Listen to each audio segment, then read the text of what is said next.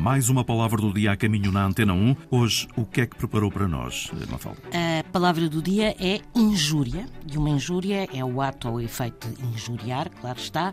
É o ato ou dito ofensivo, um insulto, uma afronta, um estrago, um dano. Em direito, é um crime cometido por quem proferiu e dirigiu a outra pessoa palavras ou expressões atentatórias da sua honra e dignidade. É um ato contrário à justiça e ao direito. E é aqui que se encontra a origem da palavra, porque injúria vem do latim e a palavra é formada por in, um prefixo negativo, mais jus, que remete para direito, justiça.